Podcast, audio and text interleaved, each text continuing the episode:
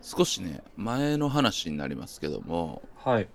キングオブコントの回っていうね、特番がやってましたけど、あれは見ましたかまあ見ましたよ。ええ。やっぱね、さすがにちょっと見るよね。まあね。まあ僕はちょっとリアルタイムでは見れなかったんで TVer で見ましたけども。あー、TVer でね。うん。僕もね、あの TVer で見ましたね。3時間あったからな、さすがに。3時間リアルタイムっ。て、なんか難しくなってきてるよな。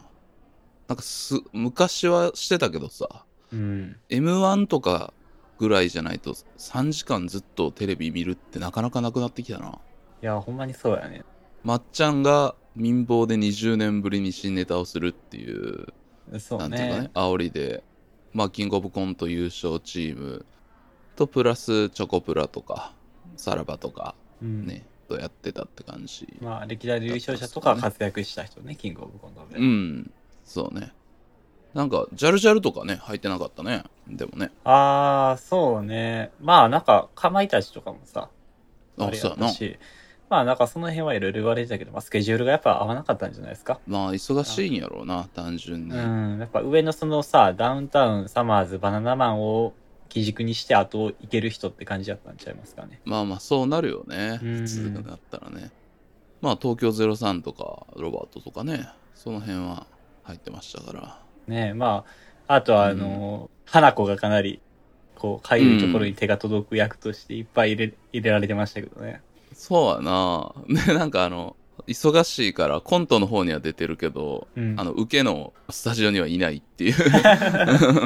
一番かっこいい出方ですけどね。いや、でもなんかやっぱ、花子の3人ってその、キャラがそれぞれ違って演技うまいし、なんかやっぱ、こういうとこでも活躍するんやなと思って、すごいなと思ってたね。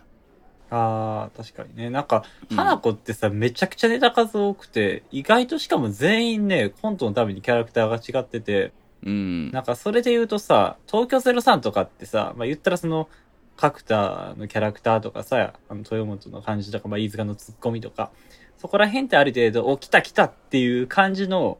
まあ良くもあり悪くもあるようなね。王道パターンがね、あるからね。そうそうそう。花子ってね、意外とそうでもないのよね。うん、そうやんなうん。まあまあ、岡部さんは個性強いけどさ、でも意外とね、秋山さんがね、狂ってるネタとかもいっぱいありますからね。あー、あるよな、うん結構あるよね。あとは、まっちゃんのね、新作。 まあ、民放20年ぶりって言ったけど、NHK でね、今度 MHK ってやってたやつそうがそう。松本非常識のあったからコント略して MHK ね。まあ、あれが一般的にこう、松本人志のネタがもう時代についていけてないみたいな感じでよく言われる象徴みたいなとこはあるよね。そうだね。いや、僕もさ、あれ、あれはリアルタイムで見てたんやけどさ、うん。ほんまに反復ネタが多すぎて、そうやなやっぱ分からんかったもん。僕からすると、すごいなんか、ゴッツとか、まあ、ビジュアルバムとか、まあ、まっちゃんのコントって結構間が、なんか長く保たれて、こう、いわゆるシュールな空気が流れるみたいなさ、やつがあれやんか。それがなんかこう、すごいスピードが速かった覚えがあんねんな。あー本当 NHK それやね、なんかさ、だからほんまに、なんかこれまで人力でさ、フィジカルのビートを奏でてたのが急にテクノみたいな感じで、この、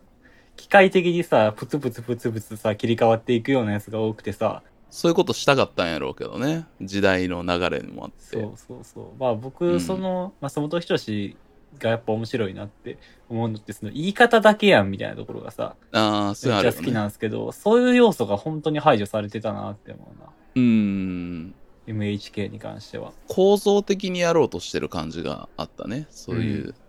まあなんか今見返したらまた評価違うんかもしれへんけどまあねいやー、そうやな。今回2本一つはまあオールスターキャストみたいな感じでっていうコントともう一つはあれやね小峠さんと2人でやるっていうコントの2本があったけどうん まあやっぱ、小峠好きなんやなってめっちゃ思ったね。ああまあでもやっぱああいう強いツッコミでっていう感じがやっぱ合うんやろうね2人やったらねそうやな。なんか、さ、小峠ってやっぱみんな突っ込まれたいって割と言う人多いねんけあどさ。あ多い。いよね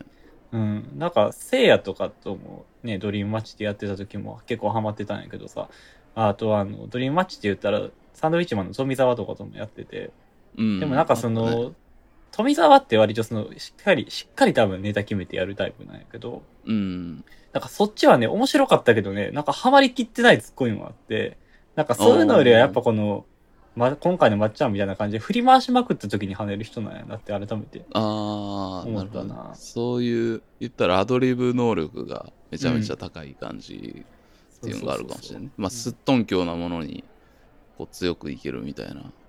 そうですね。だからやっぱこういう好きにボケたい人からしたら、隣にいてほしいんやろうなって思そううけど、まあそれの相方が西村っていうのがまた面白いですけどね。 面白いよな。普段そういう人とやってるっていうのが。うん。確かにな。まあ、あれは、まあね、おあれも、まあ、どっちもさ、まあ、ダウンタウン全盛期の黄金パターンっぽい感じではあったけど、うん。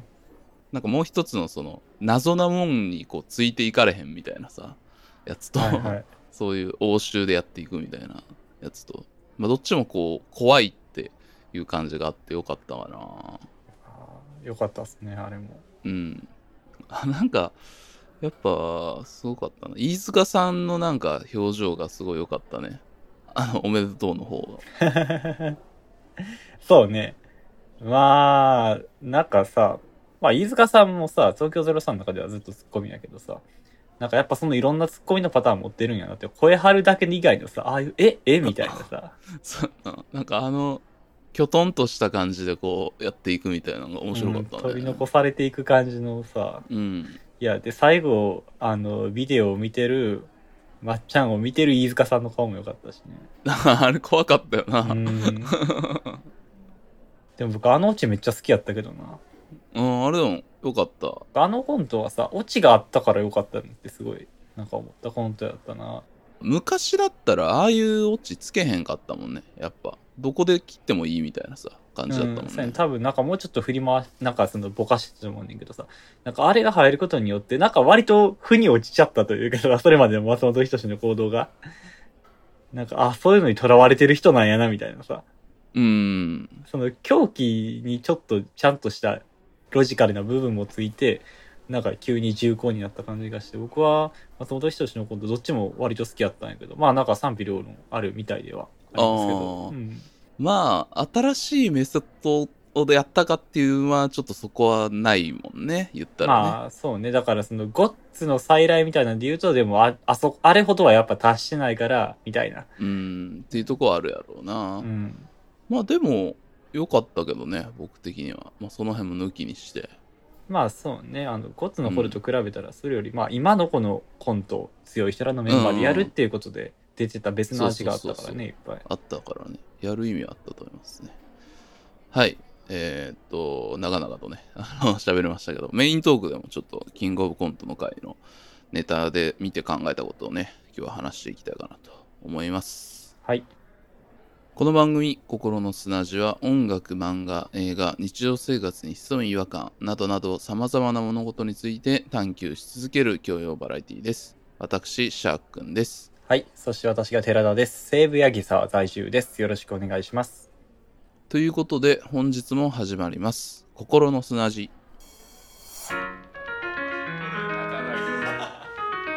は地球を丸くしたんだろうわかるかい迷わず今日はわかる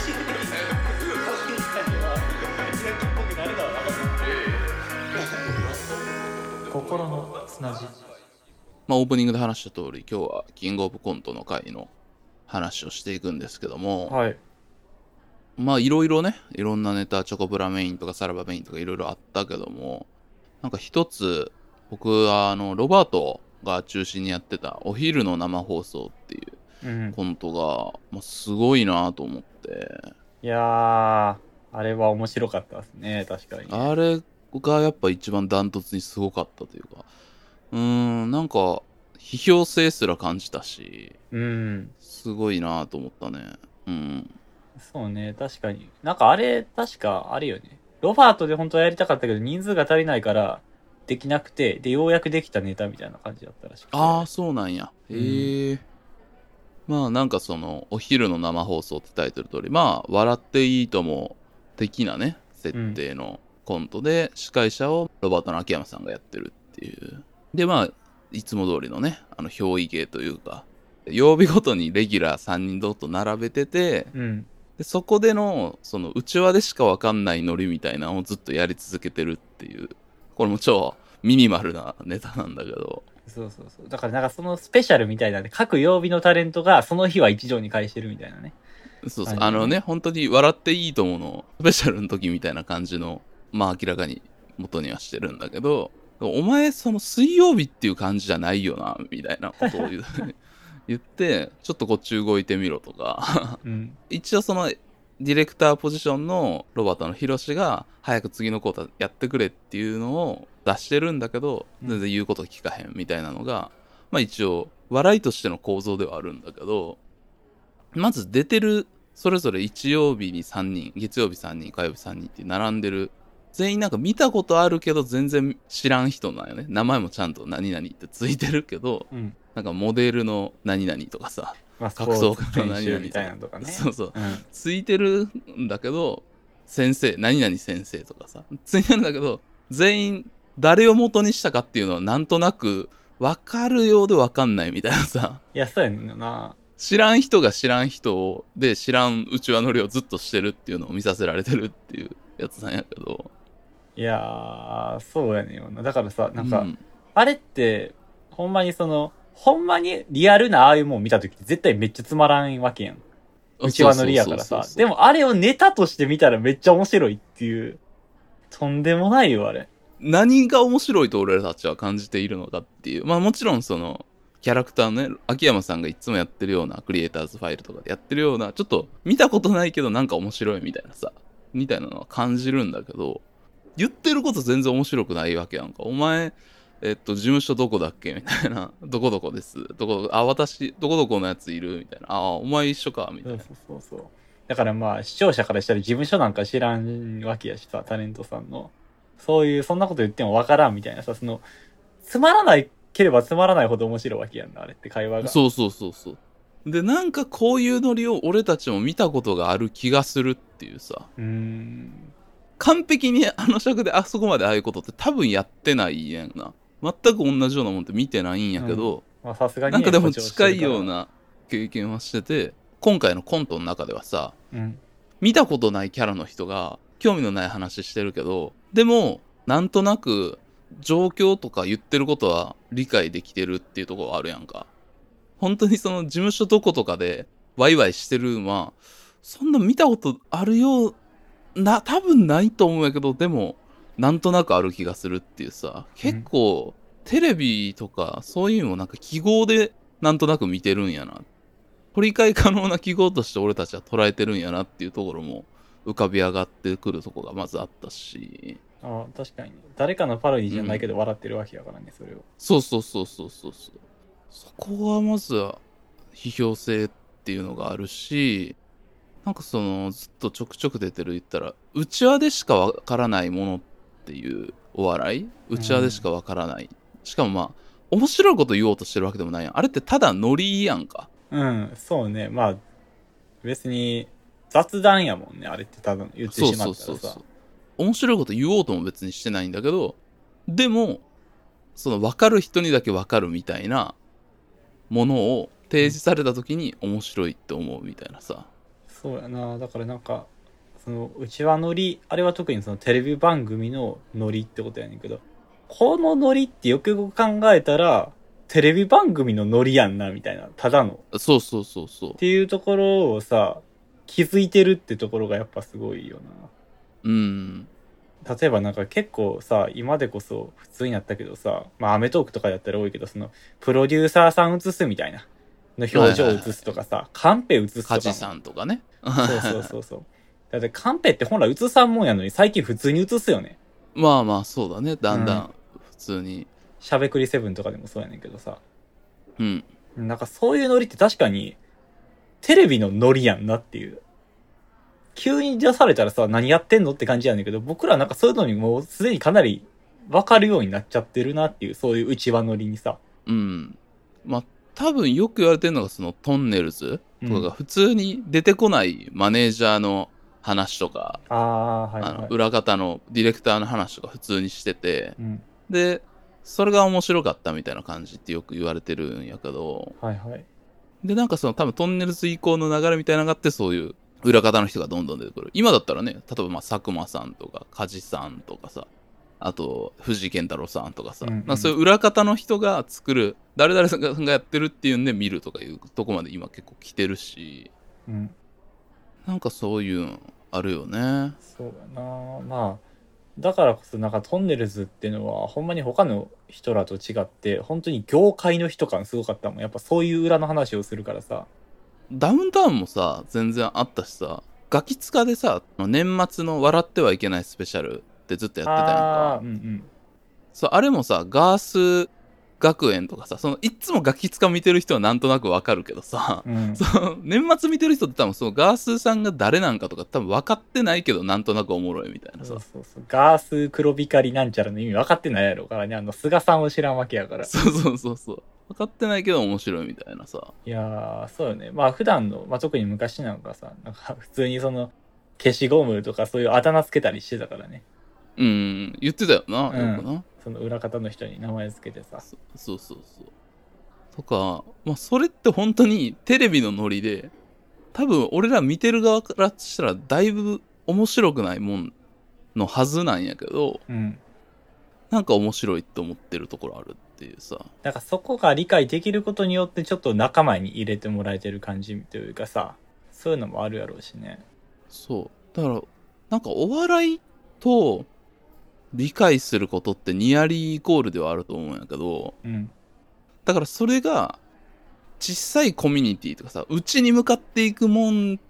であればあるほど、分かる人にだけ分かるっていうもんになっていくやん。まあまあ、そうね。うん。なんかそこが面白いって感じるんってなんでなんやろってめっちゃ思うねんな。あーあ、何うちに向かっていく方が面白い。向かっていけばいくほど面白いってわけじゃないんやけどさ、うん。お笑い自体がうちはでしかわからないノリっていうもんをやってるもんなんじゃないんかっていうまあまあ、そうね。その、もう本当に、まあお笑いは特にやけど、その、突き詰めていったら全部うちはノリなんじゃないかみたいなそうそうそうそう話にそはなっうてくるかもね、うん確かに。でなんかそれを今回のお昼の生放送はそれをこう裏返してなんかそう言ったらテレビのノリっていうのがこういうもんだよねっていうとこまでうん。俺たちに提示されててその裏返ってることが多分面白いと思ってるやんか多分うんうん。お届けします心の砂地を汲み解いてこの西東京の暮らしを最寄りへバラす東京が素晴らしいでも故郷は証のサイン場所しないで演歌所生活するには不便でしょ僕らは天使なんかじゃないだから全員参加じゃないならやれないセーブやぎさはできていく覚悟さそもそも秋山さんってさ、いろいろやってるけどさ、その言ったらその、携帯模写まあざっくり言うとそうかな。っていう、モノマネ芸人っていっぱいいるじゃないですか。日常にいる人とか日常に見るもの、まあテレビ番組とかもそうだけど、真似する人っていうのは、なんかその、そもそもそのモノマネの対象が面白かったりするじゃないですか。はいはいはいはいなんやけど、なんか、これはさ、なんかその、モノマネをすることによって面白くなってるもんね。そうそうだかそうらそそうの元ネタは面白くないからさだからなんかそこをなんか裏返したことによって気づかされてる感じがすごいするそうそうそうそうそう。まあ、ある程度は司会者っていうので、こう、言い方とか、あとまあほら、それって飲み飯みたいなさ、なんかそういうちょっとわかりやすフい、レーズそう、フレーズを入れてるけど、基本的にはね、過剰にやって乗せて、笑いどころ作ってくれてるやん、アギヤムさんの、ああいうのって。うん、そうだからなんかそのコントの枠としてはさあれって秋山さんが本当はその次の話題に行かないといけへんけどいかんくて、まあ、ヒロシが焦るっていうネタうん。大枠としてはそういう笑いになってるけど僕らが笑ってるとこってあんまそこじゃないそうそうなってそいうう話そやう。んなそこじゃないねんな。うんなんかその、うちわ乗りをずっとやってるっていうとこと、それをずっと回してるっていうさ、うんまあそこのテンポ感で笑ってるっていうのもあるとは思うんやけどまあでもなんかそういう経験あるけどね確かにうんまあ働いてたりしてもそうだし、あるよねなんかいろんな空間で自分がさ、全然何言ってるかわからん話を危機としてしてる人ら、ある意味面白くて聞いちゃうねんけど、僕さ、野球が全然わからんのよ。はいはいはいは本当にみじんもわからんねんけど、野球同士の話に盛り上がってる人とか聞いてたらさ、理解できひんし、言ってること全然わからんし、面白くないけど、なんかある意味それを話してる人ら面白いなって思う。全く僕が理解できんことを危機として話してるからさ。いそうやんななんかそういうものに近いかもしれん。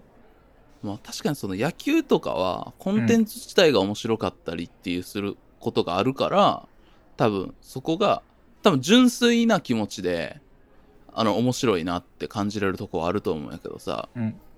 なんかこれってもっとさ路悪的でさ例えば俺一番近いなと思ったのってさやっぱ大学生とかの時にサークルとかで先輩が全然わからん話してるっていうとかの居心地の悪さみたいな感じ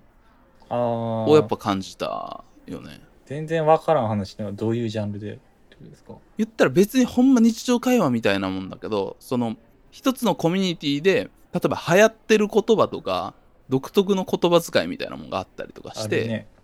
なんかそういうのずっと言い合ってるだけみたいなさ何で笑ってんやろみたいなあるもんな。サークル内とか部活内でだけで流行ってる言葉ってめっちゃあるもんな。そうそうそうそうなんかそういうのをやっぱすごい感じたねああ、確かにな。うんなんかさ、でもそういうもんってさ、本当に誰が言ってるかっていうのがものすごくなんか重要な気がしてて、すごく面白い、すごく面白くて尊敬できる先輩が言ってたら、あ、なんかそのノリに交わりたいなって思うけどさ、うん全然興味ない人とかつまらない人が言ってたらさ、なんかすごい嫌悪感そうそうそうそうだからまさきまさに言ってた居心地の悪さを覚えるというかさ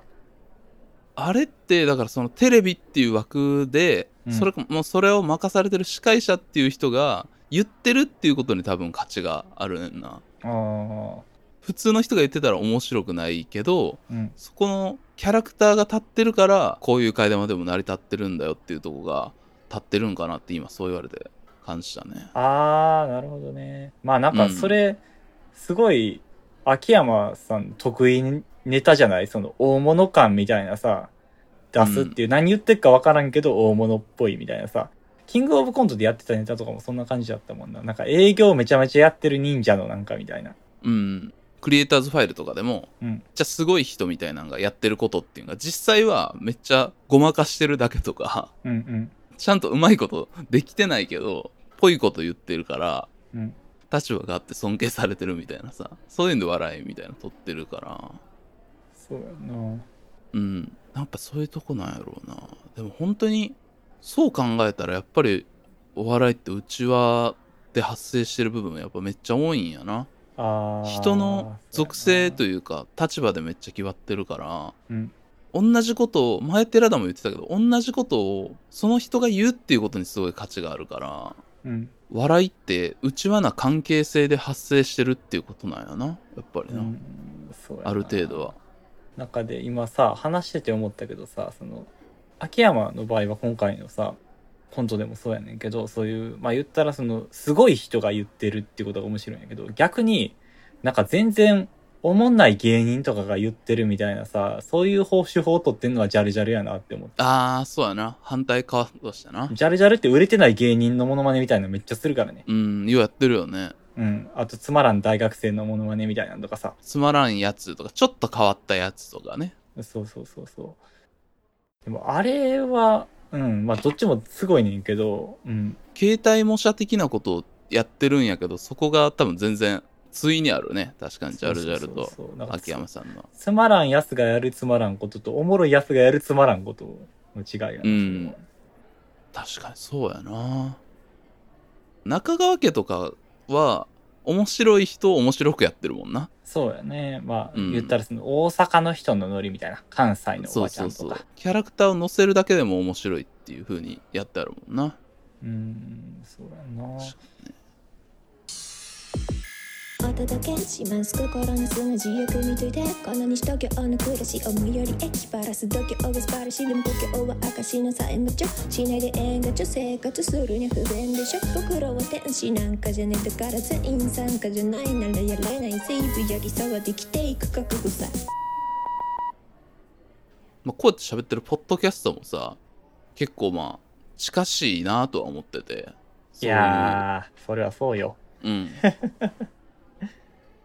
いやー、怖いよ。それはずっと思うね。ある程度やっぱ聞いてくださってる人がいるやんか。うんうんでそこでコミュニケーションを取ることによってなんかコミュニティが出来上がるやんそうだねうんなんか僕それをさポッドキャストで1年やってみてなんかすごいなと思うとともにある程度なんかこう自分の中で気をつけておかなければいけないとこもあるんじゃないかなってすごく思うようになってきたもん。うーん。なんかここは、境目を自分の中で決めといた方がいいんじゃないかなってすごく思うようになってきたもん。うーん。初めての人が聞いて面白くないもんってやっぱ、本当は面白くないもんやと思うから。そうだなやっぱりなうん。難しい。でも、例えば、俺が寺田のこと虫食べって言って、おい虫食べって言ったら、うんあの、虫を食べるっていうのが伝わってるから面白いみたいなさ、ことはあるかもしれへんけど、でも、初めて聞いた人は、なんか変なあだ名やなっていう。てか、なんで、さっき寺田って言ってた人虫食べって言われてるやん、みたいな。まあ確かにね、居心地悪ってなる可能性ってね、全然あんねんな。あるなうん。まあでも、僕らもう他人じゃないからな。 そういう言葉って絶対出てきてまうよな。出てくる出てくるんだけど、うん出てくるしそういう関係性とか流れを出すことで面白みって絶対あるし、うん、でこう続けてるもんだからそこの流れもある程度大事にした方がいいとこも多分あるとは思うねまあまあ聞き続けてる人が面白くなるところといかね、そうそうっていうとこもあるし笑えるとこもね。うんうただなんかそこの境目ってめちゃめちゃグレーっていうかしっかりこっからここは面白くないとかって、まあ、人によって全然もちろん違うしうん。まあ身内乗りでもおさ、笑えるものもあるやろしそうまあ知あんるからねことしてもさそうそうそう。でもなんか難しいよな。ほんとそういうんって。多分ほんまそれだけで言ってたらダメってことなんやろうけどね。ああ、確かにね。本当にお昼の生放送の、いやお前じ、お前ら事務所どこなのとか、うん同居かどうかと か、いや水曜日って感じじゃねえよなとかさ、その全部が、 そういうわかんないことだけだったら、本当に面白くないっていうさ。うん。あ、確かにね。それは徹底されてたね、本当に。うん。っていうのはあるとは思うね。うん。いやー、まあ確かになまあ特にやっぱこの音声コンテンツってその存在を近くに感じやすいと思うのねうん。耳で聞くっていうもんとまあ映像より感じやすいところもあると思うしうん。すごくその自分が参加してる感みたいなのが近しいからやっぱラジオってそのハガキ職人っていう人がこれだけいっぱいいるっていう理由とも一緒だと思うんだけどうん。うちわノリ的なものを発生させやすい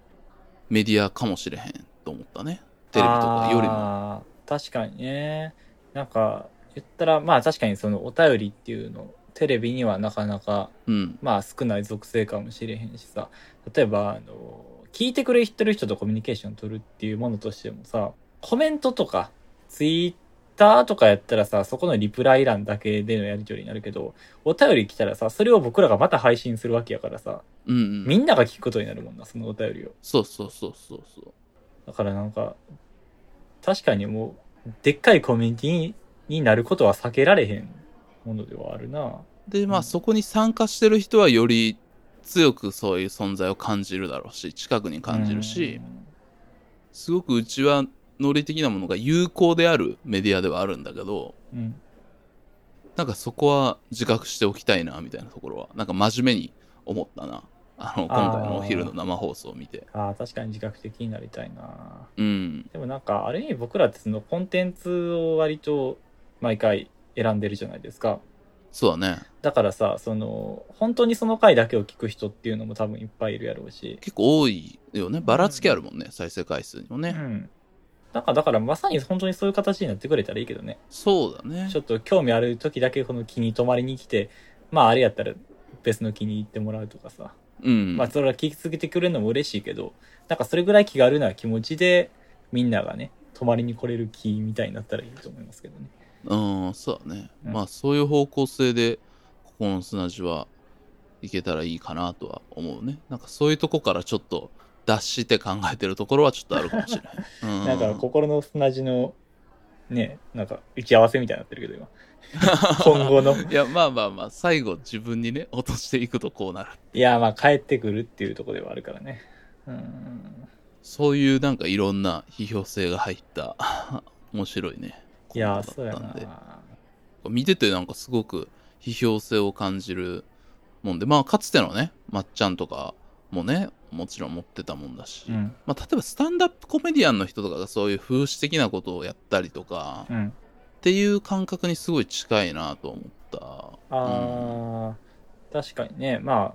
その風刺とか政治とかさ、そういう社会問題とか、うんそういう共通言語で笑わせてるのが多いよね、ああいうのはそうそうそう。それが、このテレビっていうもんがずっと強かった日本と、みんなが同じもん見てたっていうさ、テレビが強かった時代の、多分日本でしかあれって多分、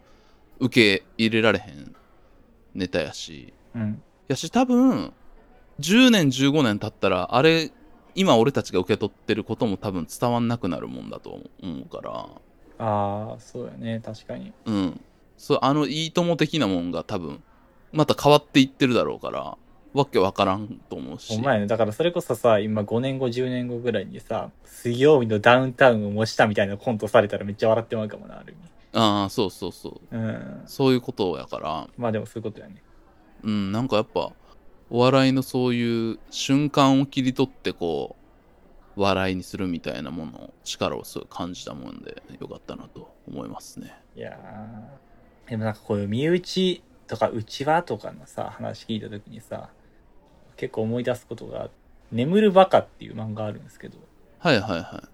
い。石黒正和さんが。そうそう、それでも街は回ってるとかのね、作者の人。それでさ、なんか、ダサイクルっていう言葉が出てくるんねんけど、その漫画の中で、なんかその、コミュニティ内で何かを発表して褒め合うっていうのをやり続けることによって需要と供給がなんか完結してしまって、なんか自家族を起こすみたいな。まあ、ダサイクルのダーはダメのダーなんですけど、うんっ。ていうのと、なんかまあ、まさに内輪乗りのあかんとこってなんかそこやなって思うな。それで成立しちゃうっていう。うん。需要と供給がその中で満たされてしまってるっていう。うん。あれはそうやんなバンドやってる子に対してそういう話をするんやけどうん。実際やっぱああいうの見たもんねすごい才能あるな音楽の才能あるなとかいう人がちっちゃいライブハウスとかに出だしてうん。外部にどんどん接続していってたのがそういうとこに受けるために言ったらうちわ乗りみたいなのを獲得してしまって面白くなくなっていくっていうさそうだよね。だから、そのうんやりたいこととかじゃなくて、その内輪乗りで得られる承認欲求にを優先していくっていうね、なん話ですよねなんかそういうダメなバンドマンに多いんだよなそういうんってライブハウスが好きやからそのいったら近くの対バンしてるバンドとかの音楽を聴くようになって、それって多分自分のレベルが近いから理解しやすいんだと思うのねでそういうもんばっか聞いてるとまあそれでガラパゴスになって面白いみたいなこともあるんやけどさなかなかそういうことって起きへんくてさそれこそダサイクルに陥っちゃってさ、トレンドとか今面白いもんとかそういう外部に接続されなくなっていくからどんどん面白くなくなっていくみたいなことっいて、やーまあ横目でよく見たねうんうん。いやー、で、この話って全部さ、自分に返ってくるのが怖いのよ、一番あ。そうだね最終的にはそう。だから僕はずっと批判のお便りとかそういうのをお待ちしてるんですよ。うんうんっていう ねそういう話だねうんそうそうそうそういう外部として誰かがやっぱ監査役がいてくれたらありがたいなって思うってことだなそうやなうんそういうことですなるほどねはい。はいというお話でしたけども、引き続き心の砂地はお便りをお待ちしております。セフトの宛先は kokoronosuna.gmail.com 心の砂 .gmail.com までよろしくお願いします。えもしくは Spotify、Apple Podcast など各配信サービスのエピソードの詳細に載っている Google フォームからお願いします。えー Apple Podcast へのレビュー、評価も絶賛募集中です。ぜひともよろしくお願いします。ツイッターでの投稿は、ハッシュタグ KOKOSUNA ココスナーです。よろしくお願いします。ツイートしていただく際には、エピソードのリンクも貼っていただけると嬉しいです。また、本編で出てきた固有名詞などは、ノートに用語集がありますので、そちらもご覧ください。ノートの URL も各配信サービスのエピソードの詳細にございます。ということで、本日もありがとうございました。ありがとうございました。はまあね、お笑い会っていうところでやりましたけども。い。えーっと、まあ、次回はね、久々に、なんかいろいろあるじゃないですか。漫画界、映画界とかね、うんなんかね、ある中で、ちょっと久々に食べ物界をね、やろうかなと思ってます。いやいや、久々って昆虫をやりましたけどね、食べ 物 から。昆虫食会やったの忘れてたわ。ちょっと違う頭の中に整理してた、あれは。うん、別のホルダーやったわ。そうあいいやいやう、い気や食はやっぱちょっと、レジャーみたいなところに入ってたわ。 ああ、アウトドアとかサバイバルとかね。そうそうあそう、そういうとこも入ってたわ。俺あいのやいやポコルドわけでは。もうちょっとじゃあ日常に近しい食べ物ですかね。あ、そうそう、やろうかなと思ってます。はい。それでは皆様、ごきげんよう。